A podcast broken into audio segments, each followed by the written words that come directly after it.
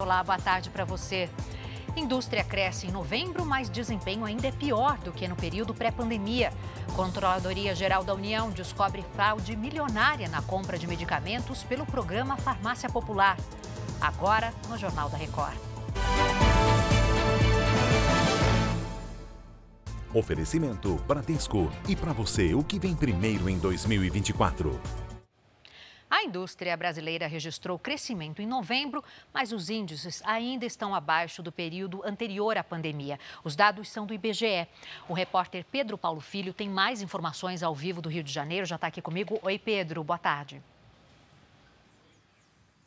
Oi, Adriana, uma boa tarde para você, boa tarde a todos. Olha, a produção industrial no país teve uma alta de 0,5% em novembro em relação a outubro, de acordo com os dados divulgados hoje pelo IBGE. Mas o indicador continua 0,9% abaixo do patamar pré-pandemia. No acumulado de 2023, a alta foi de 0,1%, o que indica estabilidade no setor. As atividades extrativas e os produtos alimentícios foram destaque. Já entre as atividades com resultado negativo estão os produtos farmacêuticos e os veículos automotores. Adriana. Tá certo, Pedro. Obrigada pelas suas informações. Bom trabalho. Uma auditoria feita pela Controladoria Geral da União descobriu que o programa Farmácia Popular gastou quase 7 milhões e meio de reais na compra de medicamentos para pacientes já falecidos.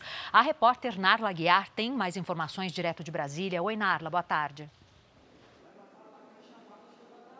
Boa tarde, Adriana. Os valores analisados são do período entre julho de 2015 e dezembro de 2020.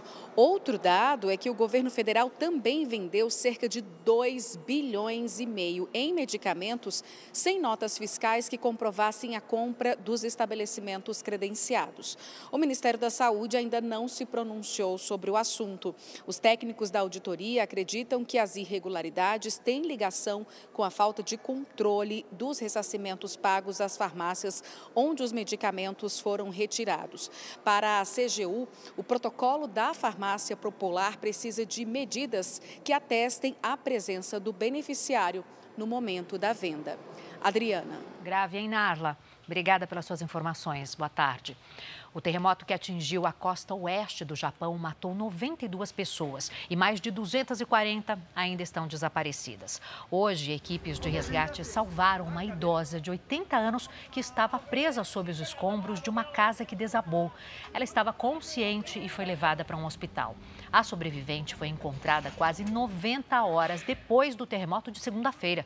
As equipes continuam os trabalhos de busca, mas as chances de encontrar alguém com vida, como o caso dessa idosa são muito baixas. Um grande incêndio atingiu um armazém na região de Nova Jersey, nos Estados Unidos. Uma grande coluna de fumaça pode ser vista aí nas imagens. O fogo começou em um armazém em uma região industrial que abriga várias empresas na cidade de Elizabeth.